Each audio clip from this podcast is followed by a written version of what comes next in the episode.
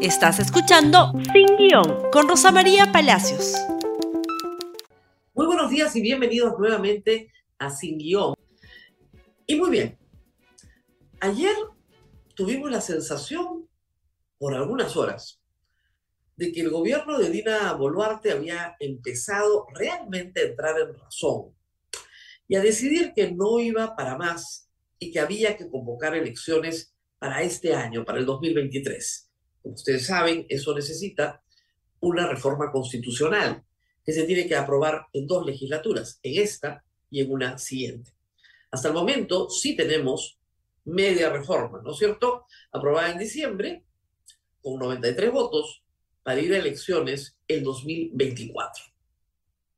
Entonces, la noticia se comenzó a filtrar en distintos medios. El gobierno le va a proponer al Congreso ir a elecciones este año con un cronograma para este año. Eso abre pues un poco de esperanza, por lo menos comienza a primar algo la sensatez. La señora presidenta le había dicho a la OEA más temprano que iba a tratar, que su compromiso era sacar un proceso electoral lo antes posible. Lo antes posible es lo antes posible. Pues bien, esta fue la forma en la que informó la República en primer lugar gobierno plantearía al Congreso proyecto de ley para adelanto de 2023. Alberto Tarolo se encuentra en el Palacio Legislativo con José Williams. Visita se da luego del planteamiento de la PCM para adelanto de elecciones este año. Se suponía que en Consejo de Ministros esto ya se había discutido, el Ministerio de Justicia había preparado un proyecto y obviamente ir, ¿no es cierto?, a Palacio Legislativo, interrumpiendo el Consejo de Ministros con varios ministros, tiene que ser por un asunto de, bueno, relevancia nacional. Y acá tenemos la reunión con Williams, si me ayudan por favor, informaba, ¿no es cierto? Alberto Otárola se reunió con el presidente del Congreso, José Williams. Este miércoles el jefe del gabinete se acercó a las instalaciones del Palacio Legislativo y llegó acompañado de los ministros de Defensa, Justicia y Trabajo. Reitero, una reunión importante, y tenemos la fotografía de la reunión, si el presidente del Consejo de Ministros se hace acompañado de varios ministros y se reúne con toda la mesa directiva, el señor Moyano, el señor Brillante, todo bien, todo bien, para discutir qué, pues algo relevante, urgente, necesario, que hace que la gente esté matándose en las calles, un adelanto de elecciones, pero ya, pero urgente, pero en el término de la distancia. Sin embargo, sin embargo, nada de esto ocurrió. Nada de esto ocurrió. El señor Otárola salió y habló a los medios de otras cosas, de un bono para la policía. Veamos la secuencia que ha hecho el reportero de la República, Wilber Wakasi, en su Twitter, por favor. Tenemos ahí varias cosas. Resumen de la nueva propuesta de Palacio que está bajo análisis sobre el adelanto de elecciones 2023. Primera vuelta, octubre de 2023, segunda vuelta, noviembre de 2023, cierra el mandato diciembre del 2023. Esta era la noticia, ustedes verán, ayer a la una de la tarde. Por fin, el Congreso está discutiendo esto porque Palacio ya se lo llevó y esto va a entrar inmediatamente, bla, bla, bla, bla, bla. Por lo menos se aceleran las cosas. Siguiente tuit de Wilber Macasi. Otarola, tras reunión en el Congreso, solo hace referencia al anterior proyecto sobre elecciones generales recién para abril de 2024. Y lo que ha dicho Tarola es, este es el verdadero y real cronograma que la gente quiere. No, no, no entiendo yo. O sea, hicieron toda esa movida en la mañana y esto es lo que dijo el señor Otárola sobre el bono a la Policía Nacional. Escuchemos. De la misma manera, hemos pedido el apoyo para una solicitud de crédito suplementario para otorgarle el bono especial a nuestra heroica Policía Nacional. Creo que ningún sector en el país puede obviar el inmenso sacrificio y profesionalismo tanto de la Policía Nacional como el personal de nuestras Fuerzas Armadas. En directo hemos visto y seguimos viendo, porque todavía quedan aún algunas movilizaciones muy pequeñas que se inician en las tardes, podemos observar cómo nuestra gloriosa Policía Nacional se encarga con profesionalismo de cuidar el orden interno y se lo agradecemos a nombre de la patria, a nombre del gobierno y estoy seguro que a nombre del Congreso. Para eso se interrumpe el Consejo de Ministros y va el presidente del Consejo de Ministros con tres ministros. Eso se saca por decreto supremo. O sea, no, no entiendo, nadie está entendiendo qué está pasando acá. Salvo, y eso sí preocupa, que la presidencia de la República, la señora Dina Boluarte, haya dicho una cosa en la mañana y el señor primer ministro hace otra cosa en tarde. Porque se suponía que iban a presentar un proyecto de reforma constitucional. Para eso iban. Esa era la presencia. Y después dijeron, no, no, no, es para hablar de un bono para la policía. Como veremos en el segundo bloque, más que un bono, la policía necesita apoyo logístico más que un bono, la policía necesita un hospital. Más que un bono, la policía necesita ser respaldada con más policía. Pero en eso vamos a ir en un instante. Mientras esto sucedía, para sorpresa de todos, la Asamblea de Gobiernos Regionales del Perú sí estaba trabajando en un proyecto para elecciones del 2023 y se reunió con los titulares de los organismos electorales, la del Jurado Nacional de Elecciones y la OMPE, y ahí se informó que sí podían ajustar los procedimientos técnicos legales para la de elecciones al 2023. Se necesitan 270 días, es decir, nueve meses, siempre y cuando no hayan primarias. Ese es el gran sacrificio. Y luego, siguiente por favor, se dirigieron a el Congreso de la República, el gobernador de Arequipa, que es el presidente de la Asamblea Nacional de Gobiernos Regionales, con otros miembros y eh, con su consejo directivo, y se presentó y presentó su propuesta al presidente del Congreso para adelantar elecciones. Propuesta que también ha sido presentada ayer por una de las bancadas de izquierda, Cambio Democrático, ex Juntos por el Perú. ¿Y qué es lo que están pidiendo todas estas fuerzas políticas? Conjuntamente hoy ya con APP, con Podemos y con Somos Perú, más Perú Libre y las bancadas, algunas de izquierda, es que se discute en el Congreso ya en el adelanto de elecciones 2023 sin primarias. Ese es el sacrificio que todos tenemos que hacer. Muchos de ustedes dicen, pero solo el mismo partido, va a ser el mismo resultado. No necesariamente. El cronograma lo que propone es que hasta junio se puedan inscribir nuevas organizaciones políticas. Algunas están ya en carrera. Se presume que al menos cuatro, tal vez cinco, logren inscribirse. Hay dos que ya se inscribieron luego de las elecciones del 2021. PPP y el Frente de la Esperanza. Y vendrían cuatro o tal vez cinco más. Son siete nuevas. Tal vez con caras antiguas algunas, pero nuevas.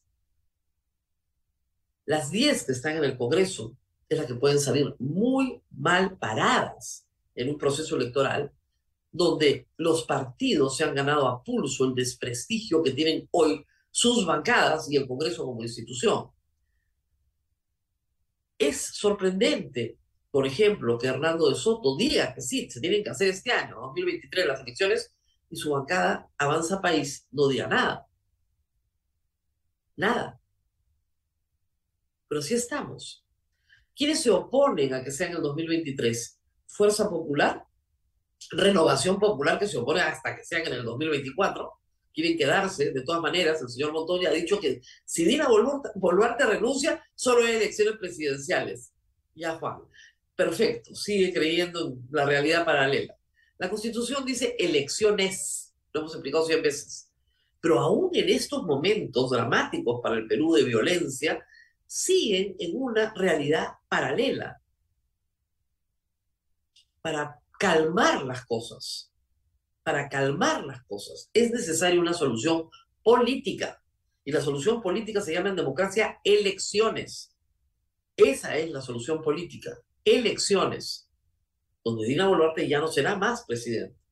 Si el Congreso hacia el 15 de febrero no logra un resultado que nos lleve a un proceso electoral, la violencia va a continuar. La violencia tiene intrínsecamente dentro de ella el grito de que se vayan todos. La pacífica y la violenta. La delictiva y la que se traduce en la paz. Ambas dicen que se vayan todos. Si no le dan al país un cronograma urgente, ¿cómo quieren que se calmen las cosas? ¿Cómo quieren que no haya más daño a la vida, a la salud, a la propiedad? Necesitamos ese cronograma. Estas movidas en el Ejecutivo tienen que traducirse en un cronograma razonable para poder salir de la situación en la que estamos.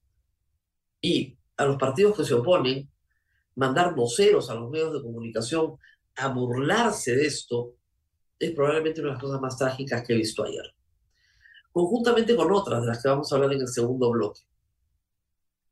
Ayer, un niño de menos de dos años murió en una ambulancia tratando de llegar al Cusco por una infección intestinal que podía haber sido perfectamente tratada y su vida salvada.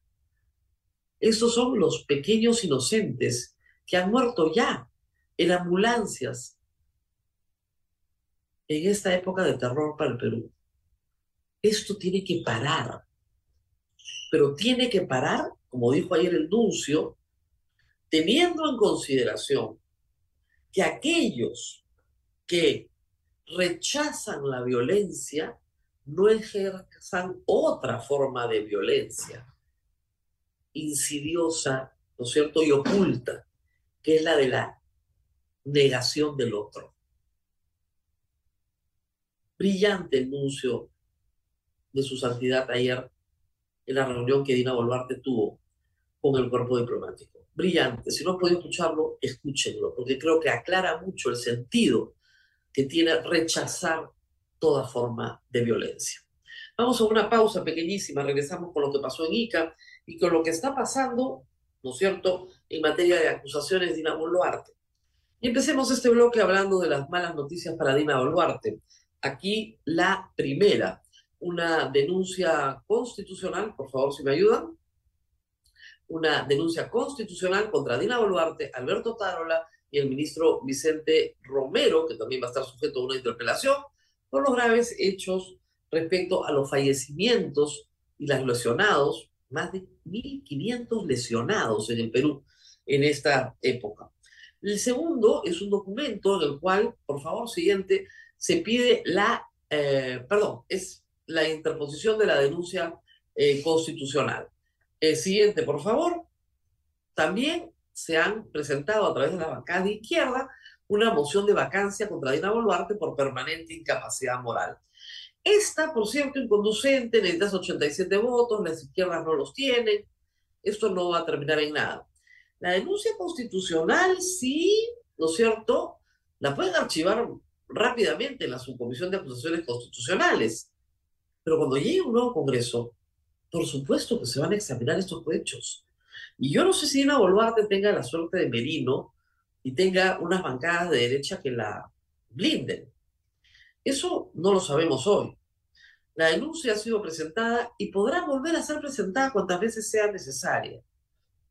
56 muertos y más de 1.500 heridos no es algo que un presidente puede pasar por alto luego de que deja la presidencia. No es un pequeño incidente, es un incidente muy grave, donde, donde la población civil se ha llevado hasta ahora la peor parte. Y vamos a Ica.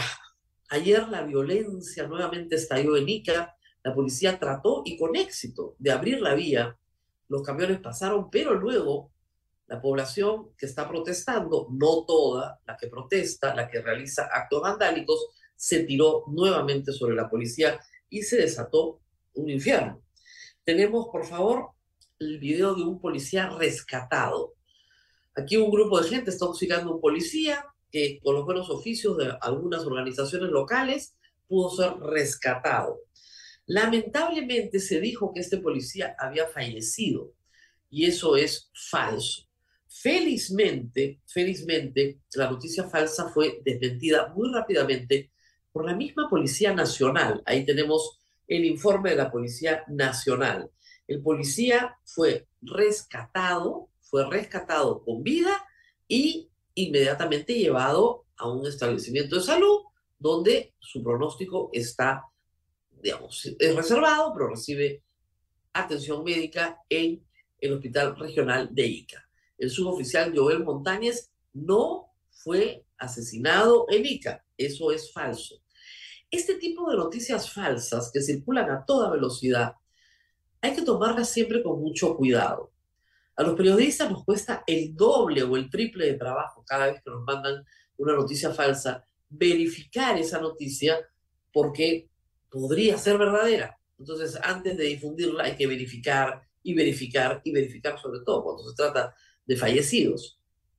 Era una noticia falsa. Por favor, no disparen por el WhatsApp todo lo que les llega y que ustedes quieren compartir para, como dijo el nuncio, ¿no es cierto?, rechazar la violencia, pero internamente, insidiosamente, tener otra forma de ejercer violencia. ¿Qué más pasó ayer que nos ha llamado muchísimo la atención? Eh, un tuit de Doris Aguirre que alerta sobre esta situación, por favor. Las imágenes son un poco fuertes. Eh, si nos ayudan, por favor, con estas imágenes. Estos son policías heridos, algunos con heridas leves, pero que requieren de alguna atención médica, que están siendo auxiliados por sus propios compañeros en situaciones que ustedes los ven pues echados en el piso, sin recibir realmente la atención del Estado que estos policías merecen. Ese es el comisario de la comisaría en Pisco, ¿no es cierto? Ha salido a defender a la gente, ha defendido a hacer su trabajo, a desbloquear la carretera. No es justo que el Estado abandone a los policías. El, el, señor presidente del Consejo de Ministros hablaba de un bono. Sí, les darán alguna plata, pero lo que queremos es que los protejan. Muchos señalan que sus escudos se rompen a la primera pedrada. Ahí está la corrupción, pues. Que sus cascos no son los que necesitan para trabajar, que sus chalecos no son los que necesitan para trabajar. Pero lo más grave, están en turnos larguísimos, sin rancho, sin bebidas, sin atención médica de primera calidad. Ayer han debido evacuar a varios policías y no, los han hecho, no lo han hecho. Entonces nos llenamos la boca rechazando la violencia, diciendo honor y gloria a nuestra Policía Nacional, y esa es la forma en que el Estado peruano los tiene. Eso no es justo tampoco. No es justo lo que está pasando con la Policía Nacional, porque al final termina entre dos fuegos, entre una población que los ataca y un Estado que no los atiende. ¿Es justo? En absoluto, no es justo. Y bueno, tenemos más imágenes de ICA, por favor. Lo siguiente, tenemos que agradecer mucho a La Lupa. Esta es la hora del desbloqueo. Como ustedes ven, temprano se desbloquea la vía. Se llegaron a poner en la carretera ayer mil policías. Eso parecía un trabajo muy profesional, muy claro. Las cosas estaban yendo bien. Perfecto, muy bien. Sin embargo, la policía fue rápidamente sobrepasada por una turba, sobre todo a la altura del el barrio chino. La lupa, yo les recomiendo que sigan sus tweets en eh, Twitter, tiene muchísima, ahí ven la gente, tiene muchísima información y logra identificar incluso a, a una susadora en la marcha. Yo no entiendo cómo la policía, con tanta eh, información de recogida en campo en ICA, no tiene un sistema de inteligencia que pueda prevenir ya y detener, detener a personas, por lo menos en detención eh, preliminar, porque lo que vino después fue una batalla campal. Y ustedes van a ver ahora las declaraciones del director del hospital. Por favor, si me acompañan con eso y después les voy a pasar las imágenes de la batalla campal. Declaración del director del hospital.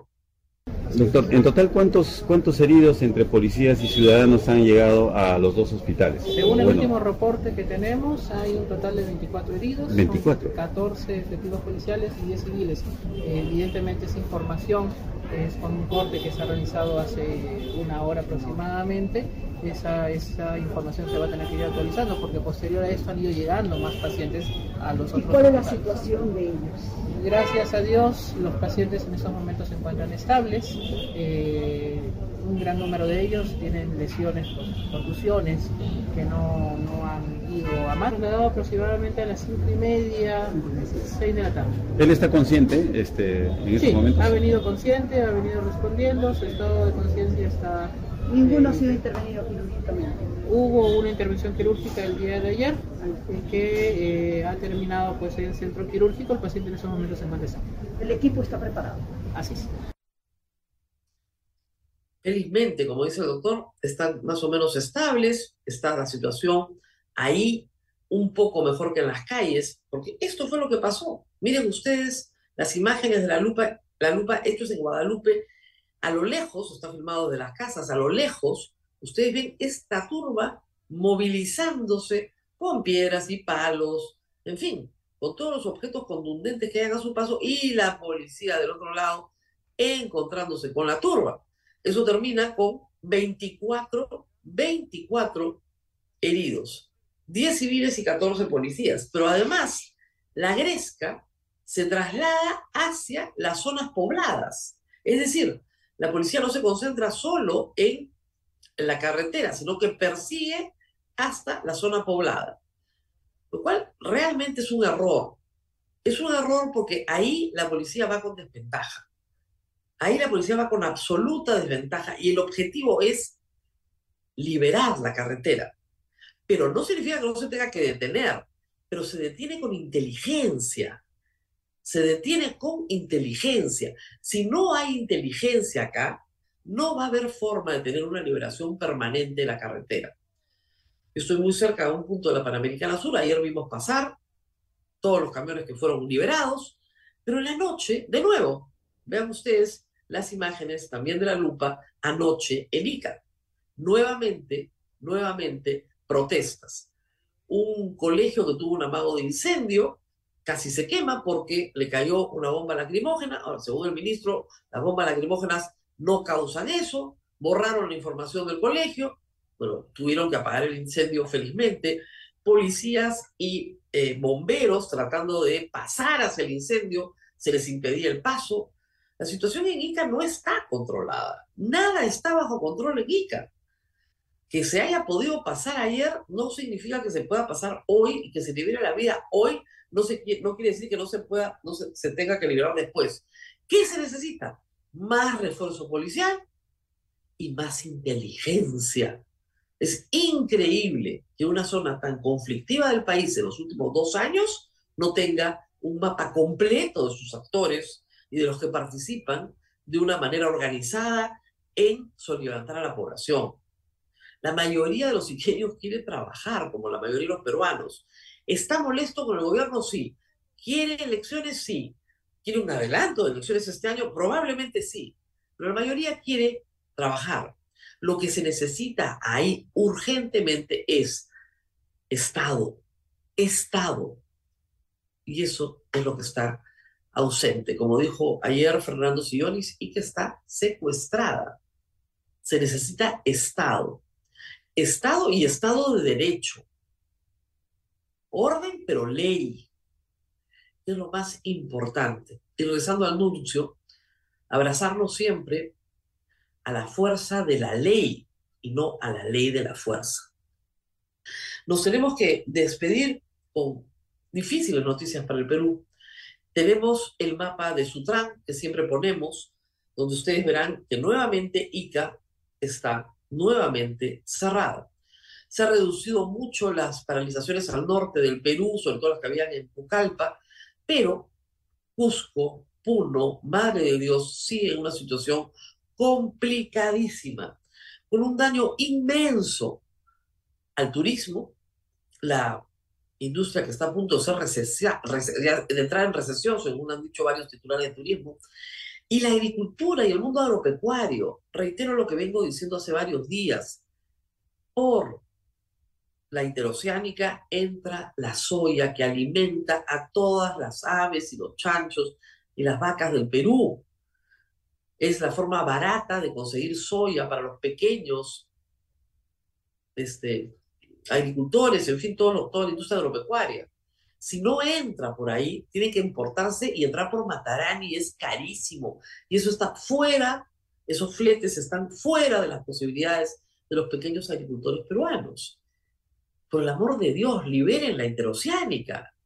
No puede ser que Puerto Maldonado no tenga gas. No puede ser que Puerto Maldonado no tenga combustible. Es hora de liberar la interoceánica y permitir llegar a acuerdos racionales y razonables para salir del entrampamiento en que está el Perú. El Perú no ha vivido esto en mucho tiempo. Parece, como dijo Luis Miguel Castilla, que de la pandemia sanitaria que quebró al país en abril de 2020, regresamos a una pandemia política que está a punto de quebrar a muchas empresas porque se está comenzando a romper la cadena de pagos. Así de dramático. Eso ha sido todo por hoy. Por favor, compartan este programa. Nos vemos nuevamente el día de mañana. Gracias por escuchar Sin Guión con Rosa María Palacios. Suscríbete para que disfrutes más contenidos.